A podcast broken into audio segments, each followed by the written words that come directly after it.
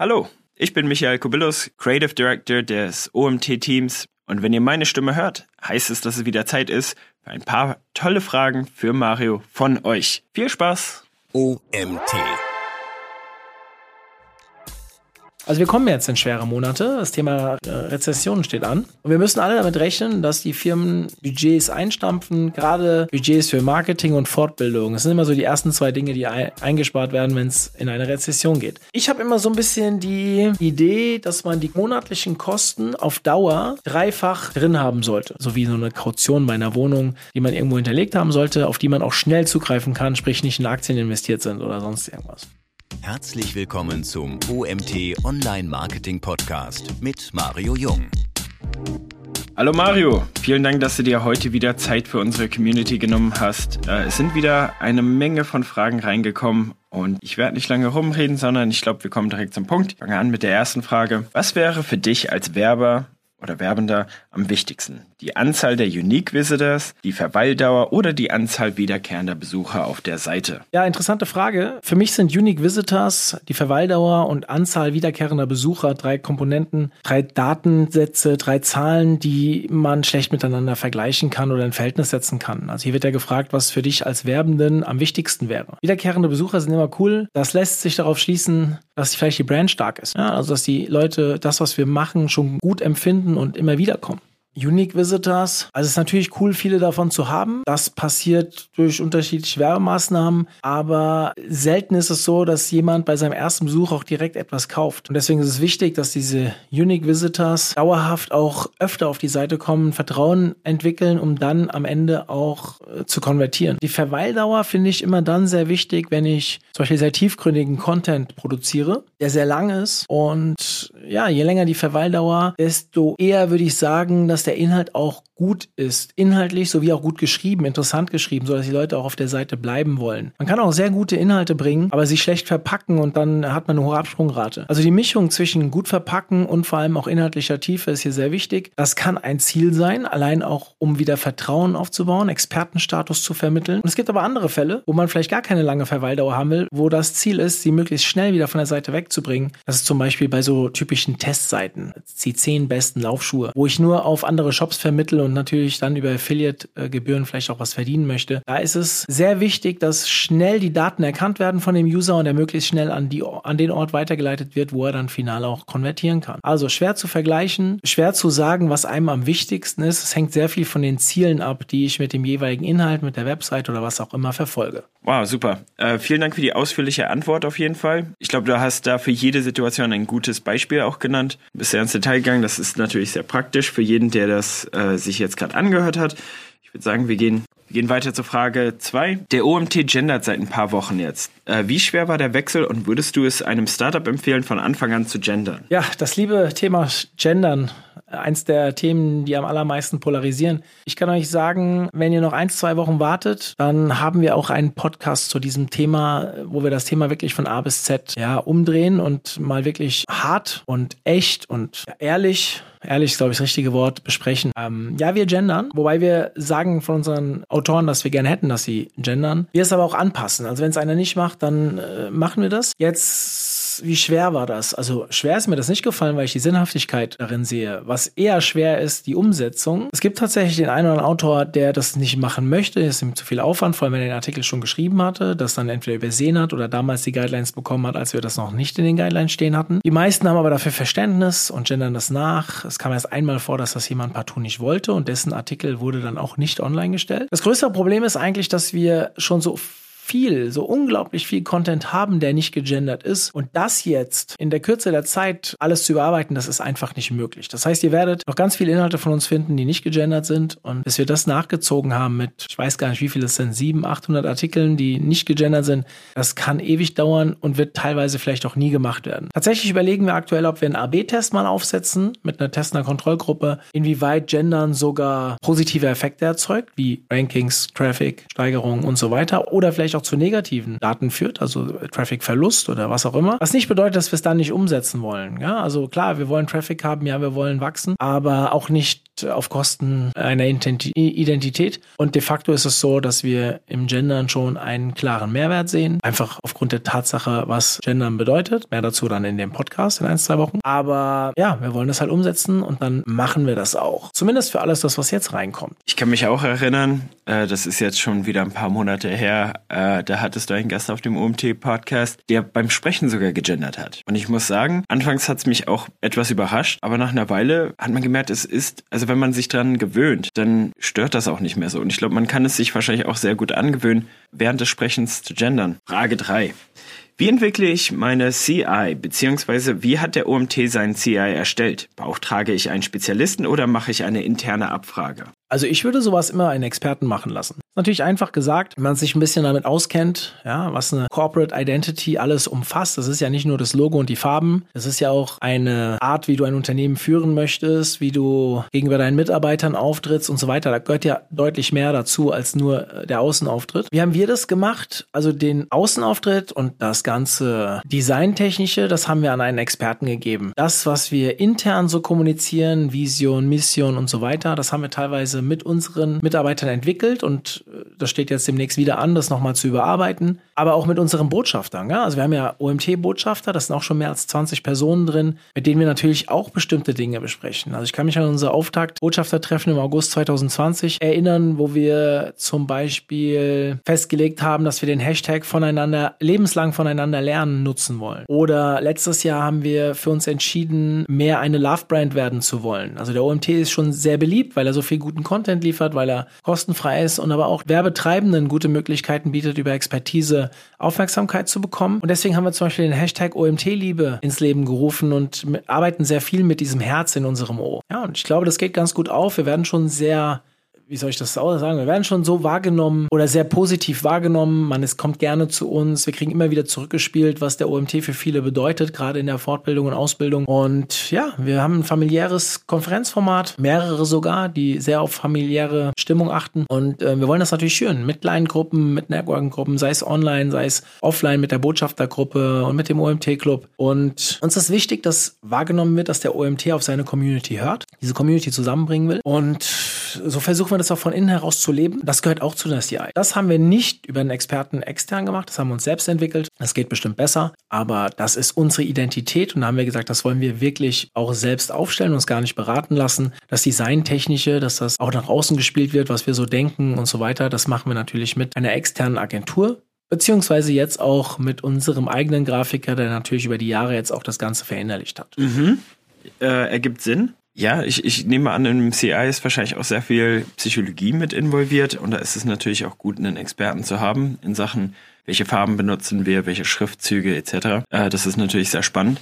Und ja, also die Kultur, das, das finde ich auch gut, dass man dann sagt, wisst ihr was, wir kennen das Unternehmen besser als irgendwelche Experten oder sowas, wissen auch, welche Werte wir nach außen hin zeigen wollen und das bestimmen wir auch ein bisschen für uns, äh, mit unseren Mitarbeitern und unseren Kollegen. Äh, wir gehen weiter mit Frage 4. Schaut ihr auf eure Bewertung auf Kunukunu? Warum oder warum nicht? Falls ja, was habt ihr daraus bisher gelernt und verändern können? Ob wir auf unsere Kununu-Bewertung achten? Ja, tatsächlich. Also wir haben beim OMT erst fünf, in der Agentur ein paar mehr. Ich empfinde Bewertungen insgesamt als sehr wertvoll. Das ist total egal, in welchem Zusammenhang, sei es Rezensionen, weil ich irgendein Produkt kaufen will. Wir achten selbst enorm darauf, dass wir Rezensionen für unsere Formate bekommen, wie Seminare und so weiter. Aber wir haben ja auch eine Tool-Vergleichsplattform und da wird demnächst auch noch ähm, das eine oder andere kommen, wo wir sehr viel mit Rezensionen arbeiten. Wir wollen ja unsere Community ehrliche Meinung transportieren. Und das bekomme ich doch am besten, indem die Community bestimmte Dinge rezensiert und bewertet. Und genauso ist es natürlich auch in unserem Fall. Da zählen Mitarbeiter natürlich dazu. Also ja, klar, nehmen wir uns das zu Herzen, wenn jemand was Negatives auf Kununu schreibt zum OMT. Aktuell sieht das alles sehr positiv aus.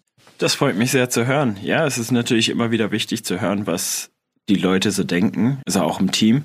Natürlich äh, nicht nur von den Kunden. Und äh, freut mich, dass ihr bisher daraus lernen konntet und, und auch weiterhin darauf Acht gibt. Frage 5. Du wirst sicherlich in der Zukunft noch eine Podcast-Folge zum Thema machen, aber wie glaubst du, wird sich der Online-Marketing-Beruf durch KI verändern? Werden wir demnächst komplett ersetzt oder wird sich unsere Rolle einfach nur verändern? Wo wir mit Hilfe von den KI noch bessere und schnellere Arbeit leisten können. Ja, da wird früher oder später auch was kommen. Ich habe auch schon was konkret im Auge. Was genau? Es wird einen Moment dauern. Das wird wahrscheinlich irgendwann im März kommen. Aber ja, ist ein wichtiges Thema. Ich mache gerade eine Umfrage über LinkedIn, wo ich sehr viele Leute anschreibe, mit was sie sich momentan beschäftigen und welchen Tools. Und da kommt Gefühl von jedem Dritten zurück, dass er sich momentan mit JetGPT oder irgendwelchen anderen AI-Themen ähm, beschäftigt, äh, Tools mit beschäftigt. Deswegen ja, wichtig. Was, wie wird sich unser Online-Marketing-Beruf dadurch verändern? Boah, da gibt's die größten Theorien. Ich habe auch schon viele Artikel dazu gelesen. Ich persönlich glaube nicht, dass Google dadurch ersetzt werden kann. Ja, also dass nur weil ich da auf Anfrage eine Antwort bekomme, irgendwo ziehen die auch ihre Daten her und wahrscheinlich irgendwo aus dem Netz und im Netz steht halt auch nicht nur Richtiges. Manchmal muss man sich auch sein Bild machen können, indem man verschiedene Artikel liest und JetGPT oder die anderen Tools, die geben mir halt ja nur eine Meinung wieder oder eine zusammengesetzte Meinung. Ich glaube nicht, dass das komplett ersetzt wird, aber es ist ein unglaublicher Arbeitseffizienzgewinn, indem ich Fragen stellen kann. Keine Ahnung, ich habe gestern einen interessanten Artikel gelesen, wo sowas drin steht wie als SEO kannst du damit deine Meta-Descriptions oder deine Meta-Titles bauen lassen. Vorschläge.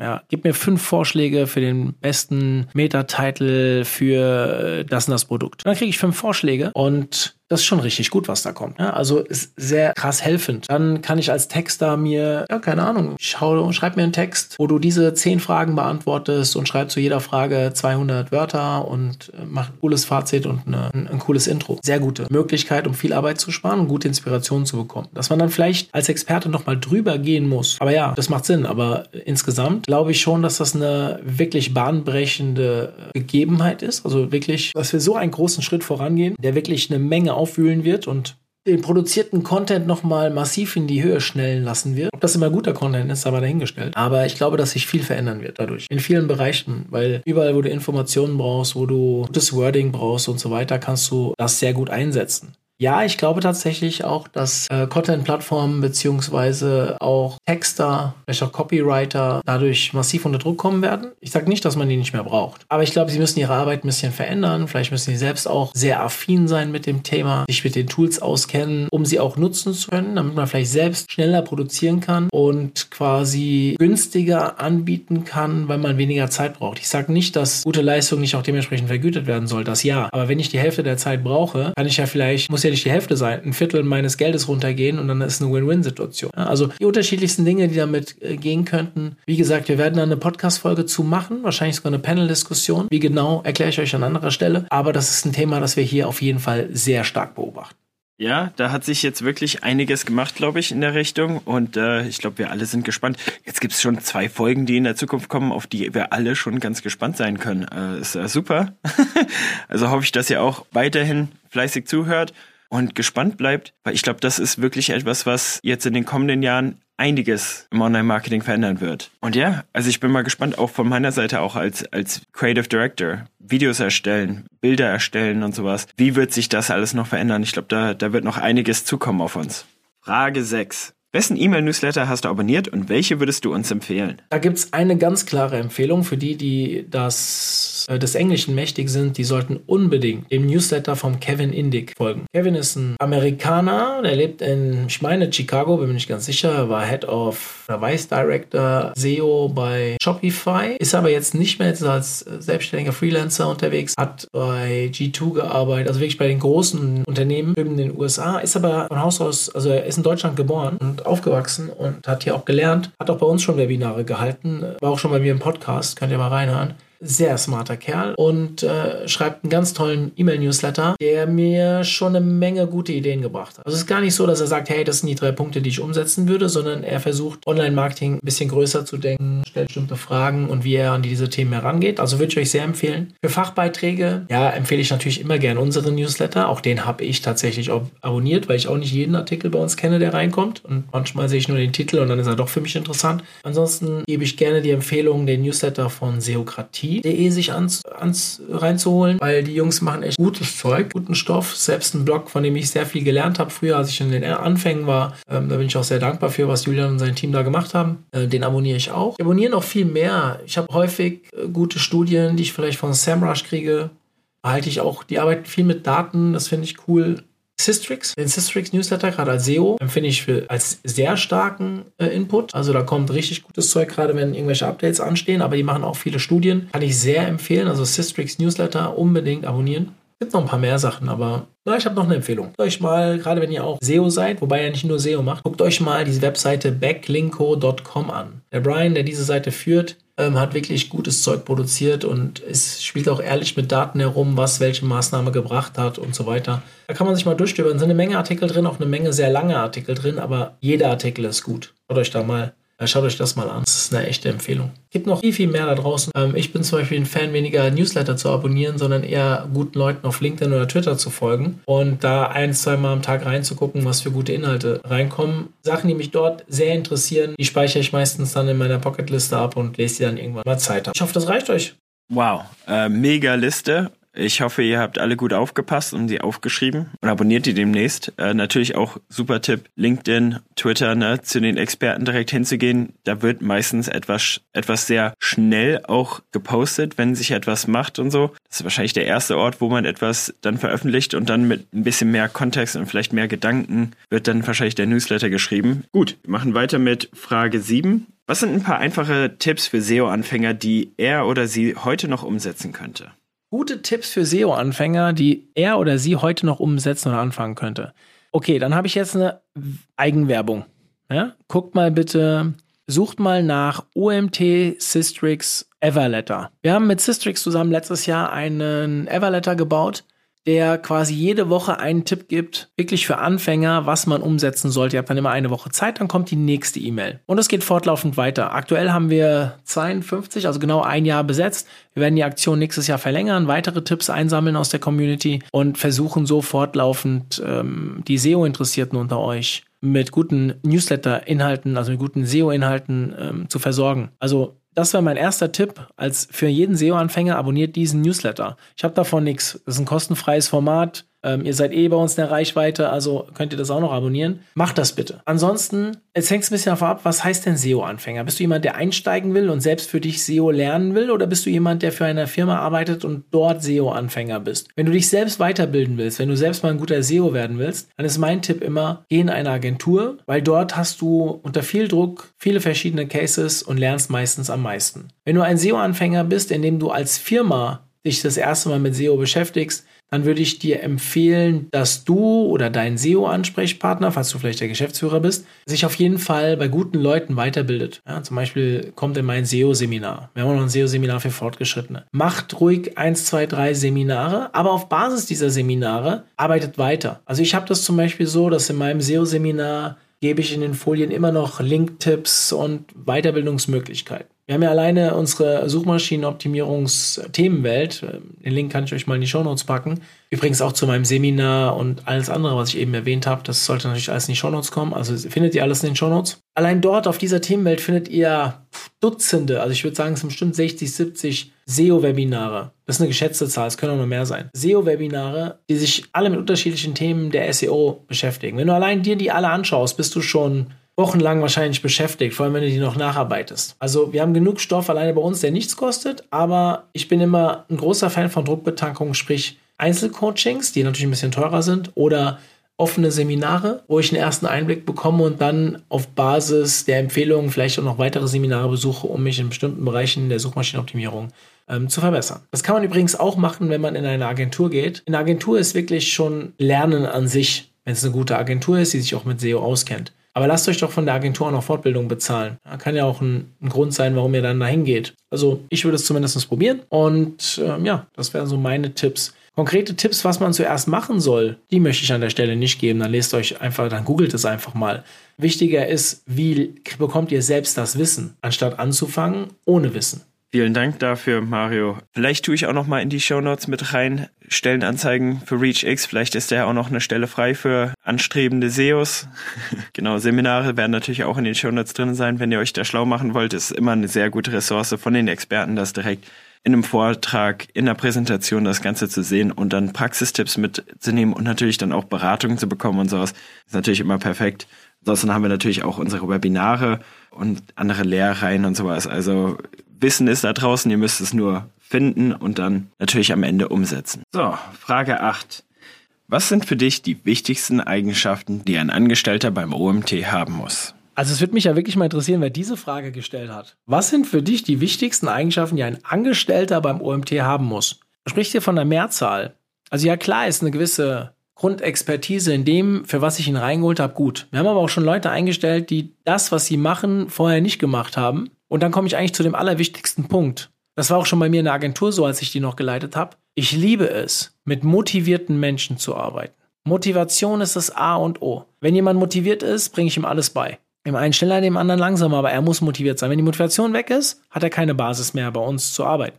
Wenn er dann noch kreativ ist, vor allem einen guten Teamcharakter mitbringt. Wir haben unglaublich viele Teamsportler hier bei uns im Team. Also wirklich drei Viertel gefühlt hat irgendwie mal äh, Mannschaftssport gemacht. Die können natürlich auch gut miteinander. Wir haben eine sehr hohe Anzahl an Leuten im Büro. Ja, wir bieten Remote-Arbeit an, aber die meisten kommen ins Büro. Warum? Weil es einfach ein cooles Beisammen hier äh, Beisammensein hier ist. Hier gibt es sehr wenig Probleme. Wir äh, machen gern zusammen Mittag und so weiter. Also Teamcharakter, wir machen viele Team-Events. Das steht schon sehr hoch bei uns im Kurs. Allerdings ist das kein Einstellungskriterium oder sowas. Motivation bleibt dabei. Das ist so das Allerwichtigste, was es für mich gibt. Wenn er dann auch noch richtig was drauf hat, wie der eine oder andere hier bei uns ähm, oder ein paar mehr, dann sind wir genau da, wo wir hinwollen. Also, wenn du schon immer beim OMT arbeiten wolltest, weißt du jetzt genau, was für Menschen wir hier suchen. Wenn du dazu gehörst, dann schau mal gerne auf unsere Jobseite und vielleicht findest du ja etwas für dich. Gut, wir machen weiter. Wenn meine Agentur anfängt, profitabel zu werden, welchen Prozent an Geld sollte ich zurücklegen, falls es einen Monat oder Monate geben wird, wo wir nicht so profitabel werden? Hui, das ist ja keine Fachfrage, das ist eine Unternehmerfrage. Ja, ich bin da mal frei raus. Ich weiß nicht, ob das die allgemeingültige betriebswirtschaftliche Vorgabe oder Empfehlung da draußen ist, aber was für mich ganz gut fährt. Also, wenn meine Agentur profitabel ist, das sollte sie relativ schnell sein, weil eine Agentur ist ein Zeit-Geld-Tausch und hat relativ wenig Investment, außer ein Computer, vielleicht irgendwann mal ein Büro. Ja, wenn Mitarbeiter dazukommen, wird es natürlich ein bisschen teurer, aber jetzt am Anfang, wenn sie anfängt, profitabel zu werden, dann sind ja meistens noch nicht so viele Leute da. Welche Prozentzahl an Geld sollte ich zurücklegen für die schweren Monate? Also wir kommen jetzt in schwere Monate. Das Thema äh, Rezession steht an. Und wir müssen alle damit rechnen, dass die Firmen Budgets einstampfen, gerade Budgets für Marketing und Fortbildung. Das sind immer so die ersten zwei Dinge, die eingespart werden, wenn es in eine Rezession geht. Dass das keinen Sinn macht oder nicht gut ist, sei auf einem anderen Blatt Papier. Man sollte immer in die Fortbildung investieren und auch ins Marketing, gerade dann, wenn es schlecht läuft, um dann, wenn man aus dem Tal herauskommt, besser positioniert zu sein als die anderen. Ist halt leicht gesagt, wenn das Geld nicht da ist. Ich habe immer so ein bisschen die Idee, dass man die Kosten, die monatlichen Kosten auf Dauer dreifach drin haben sollte. Ja, also keine Ahnung, ihr habt mit Gehältern und anderen Kosten, äh, Miete und so weiter, das sollte immer für drei Monate gedeckt sein. Wie man da hinkommt, das was möglich ist. Also ich würde Gewinne einfach einbehalten. Ich muss nicht pro Euro irgendetwas zur Seite legen. Also klar, ich habe irgendwann einen Gehaltsanspruch, den ich selbst habe. Meine Mitarbeiter haben Gehaltsansprüche, die müssen natürlich bedient werden, die sind ja vertraglich zugesichert. Und alles, was darüber hinaus hängen bleibt, würde ich erstmal ansparen, bevor ich es mir raushole, bis ich ungefähr diese dreifache Menge an Kosten hinterlegt habe. Und wenn ich dann weitere Leute einstelle, dann müssen, muss dieser Wert natürlich auch größer werden. Also das ist eine Denke von mir. Ich denke immer, ich muss im Worst Case, wenn mich alle Kunden auf einen Tag auf, äh, von einem Tag auf den anderen verlassen würden, müsste ich drei Monate überleben können. Also sprich, wenn ich jemanden kündige, bei drei Monaten Kündigungsfrist, müsste der problemlos noch bezahlt werden können. Den Fall hatte ich noch nie, aber so gehen wir eigentlich schon immer vor. Beim OMT als Startup ist das natürlich nicht ganz so einfach. Ja, wir hängen dann natürlich noch am Tropf anderer, beziehungsweise unserer Agentur, weil die ist mehr oder weniger der alleinige Investor. Aber ich glaube, das ist, da ist man auf Nummer sicher, weil du willst ja nicht von heute auf morgen auf 0 Euro Umsatz fallen. Das passiert ja in der Regel nicht. Es ja vielleicht ein, zwei Kunden, die gehen. Klar, wenn du ein Klumpenrisiko hast mit einem Kunden, der sehr viel Prozent deines Umsatzes abdeckt, dann kann das natürlich fatal werden. Aber wenn du gesund aufgestellt bist, kein Kunde mehr als 5% deines Umsatzes bedeutet oder so, noch weniger, dann es passiert ja nicht, dass alle abspringen. Also vor, vor zwei oder drei Jahren, als Corona losging, im März 2020, da hatten wir in der Agentur tatsächlich mal in einer Woche drei Personen, die so gestrauchelt sind wegen, oder drei Firmen, die so gestrauchelt sind wegen Corona, dass sie darum gebeten haben, den Vertrag aufzulösen. Aber auch die drei waren damals, glaube ich, so 18% des Umsatzes, was schon ein guter Wert ist. Ja, das war scheiße, weil eine gute Agentur halt auch nicht so viel Gewinn macht. Also wir sind dann schon ähm, kurzfristig vielleicht mal in die Verlustzone gekommen. Aber dadurch, dass wir halt gut aufgestellt waren, haben wir das natürlich problemlos überlebt. Und wir sind ja drei Monate würden wir ja überleben, ohne dass wir auch nur einen Euro einnehmen. Aber wir nehmen ja nicht nur einen Euro ein, sondern wenn 18 Prozent verloren geht, verdienen wir ja noch 82 Prozent. Das heißt, das Geld würde ja viel länger reichen als drei Monate. Ja, eigentlich, wenn es 20 Prozent Abzug, sagen wir mal fünf, und dann sind wir schon bei 15 Monaten, die wir dann überleben würden, wenn die Aufträge nicht zurückkommen würden. Also lange Rede, kurzer Sinn. Ähm, ich würde immer auf drei komplette Monatsausgaben gehen, sowie so eine Kaution bei einer Wohnung, die man irgendwo hinterlegt haben sollte, auf die man auch schnell zugreifen kann, sprich nicht in Aktien investiert sind oder sonst irgendwas. Just my sense. Perfekt. Sehr guter Tipp, kann ich nichts beifügen, äh, bin aber auch nicht in der Unternehmerposition, muss man dazu sagen. Wir werden wahrscheinlich im Jahr 2023 wieder durch eine Rezession gehen. Soll ich auf Kundenzufriedenheit setzen oder jetzt noch versuchen, so viele Aufträge wie möglich zu gewinnen? Ja, die Rezession, die kommt, äh, ist auch schon im vollen Gange meiner Meinung nach. Zumindest wenn man sich mit den ganzen Agenturen unterhält, ist schon interessant, wie die ähm, so die Entwicklung ähm, beschreiben. Auch wir in der Agentur merken, Anfragen sind alle noch da, aber die Abschlussquote ist bei weitem nicht so gut wie letztes Jahr um die Zeit oder insgesamt gesehen. Ich glaube, das ist normal. Viele Firmen haben ein bisschen eingefroren die gucken jetzt erstmal, was passiert. Es gibt eine Grundregel, wenn ich in eine Rezession gehe, erstmal die Kosten beisammen halten, also sprich zu reduzieren. Ich bin zwar kein Fan davon, Marketing- und Fortbildungskosten einzusparen. Ich glaube, das ist wirklich keine gute Idee, langfristig gesehen. Aber wenn ich jetzt als Agentur sage, Kundenzufriedenheit oder so viele Aufträge wie möglich zu gewinnen, würde ich immer auf Kundenzufriedenheit setzen. Weil wenn ich kurzfristig jetzt viele Aufträge bekomme, die ich dann nicht bedienen kann, die Leute verärgere und so weiter, kann es einen viel läng längerfristigen Schaden geben, als wie lange so eine Rezession final dauert. Also man spricht ja, glaube ich, immer von drei oder vier Quartalen und dann geht es wieder bergauf.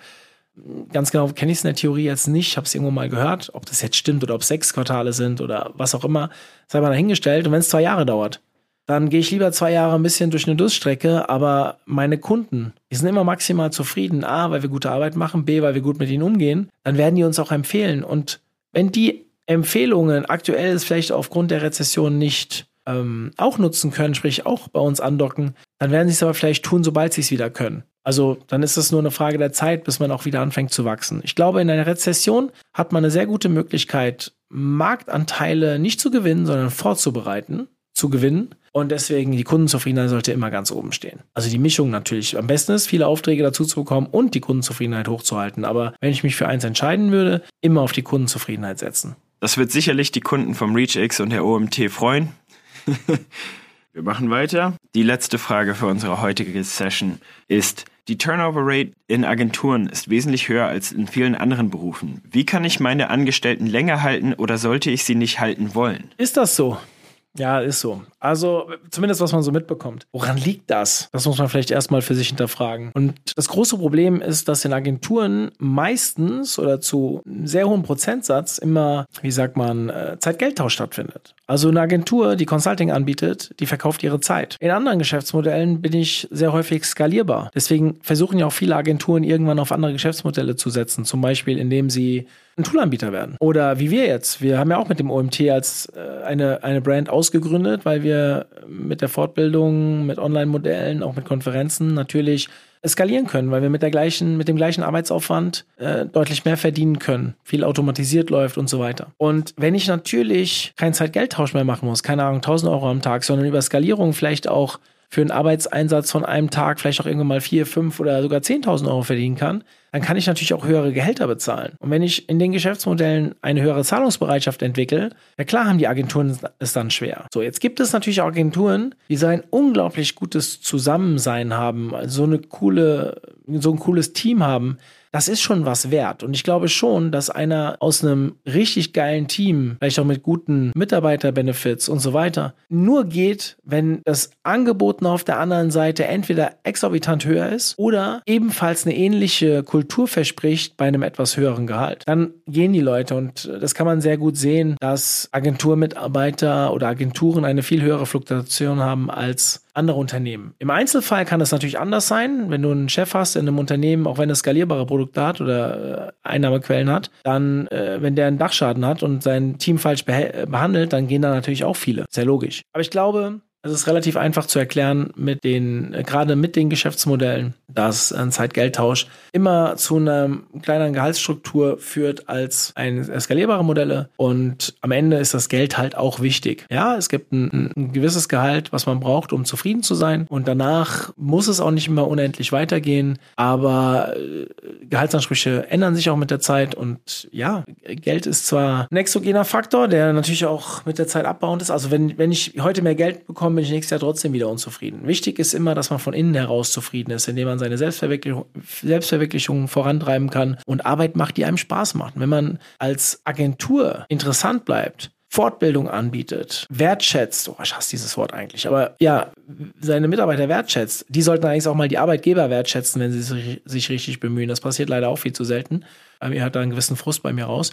Aber wenn man das gut macht, ein gutes Ambiente schafft und ja, Spaß vermittelt, dann hat man schon gute Chancen, auch gegen höhere Gehälter zu bestehen und vielleicht auch die Leute gar nicht erst in den Prozess rein zu, ähm, reinzuschieben, dass sie anfangen zu suchen. Klar, manche werden noch angesprochen, aber ich glaube, dass auch ein großer Teil aufgrund von Unzufriedenheit irgendwann anfängt zu suchen. Das kann dann wegen dem Gehalt sein. Das würde aber weniger machen, ähm, äh, prozentual gesehen, das würden weniger machen, prozentual gesehen, wenn die Zufriedenheit im Unternehmen, die Gemeinschaft extrem gut funktioniert. Und deswegen würde ich immer sagen, Mitarbeiter first. Guckt, dass sie zufrieden sind, was sie brauchen. Natürlich nicht jeden Furzen Feuerstein. Die jede Kleinigkeit, äh, wo gemeckert wird. Aber wenn man, man sollte schon reinhören und wenn es grundlegende Unzufriedenheit mit bestimmten Dingen gibt, dann sollte man an denen auch arbeiten. Dieses Zeichen ist, glaube ich, etwas, wie man es schafft, in Agenturen die Leute länger zu halten. Vielen Dank, Mario, für diese tollen Antworten. Ihr habt jetzt elf von euren Fragen beantwortet bekommen. Ich hoffe, äh, ihr seid glücklich mit den Antworten. Ich persönlich fand sie super. Ich hoffe, dass wir bald das wiederholen können. Schickt weiterhin eure Fragen an Mario unter info at omt.de oder direkt über LinkedIn oder allen anderen Plattformen könnt ihr ihn direkt anschreiben. Und ja, hoffentlich hören wir uns bald wieder. Bis bald. Zum Abschluss der heutigen Folge nochmal kurz der Hinweis auf unsere anstehende Tool-Konferenz. Am 2.3. diesen Jahres, also in knapp 40 Tagen, findet ihr unter omt.de slash tool-konferenz unser Konferenzformat zum Thema Tools. Also, ihr könnt euch über Tools informieren, neue Tools, Tools, die ihr vielleicht schon nutzt, lasst euch Tipps geben. Wir werden aber auch eine geile Panel-Diskussion zum Thema ChatGPT ähm, anbieten. Also, meldet euch an unter omt.de slash tool-konferenz. Den Link findet ihr auch nochmal in den Show Notes und wir sehen uns dann im März. Bis dann, euer Mario.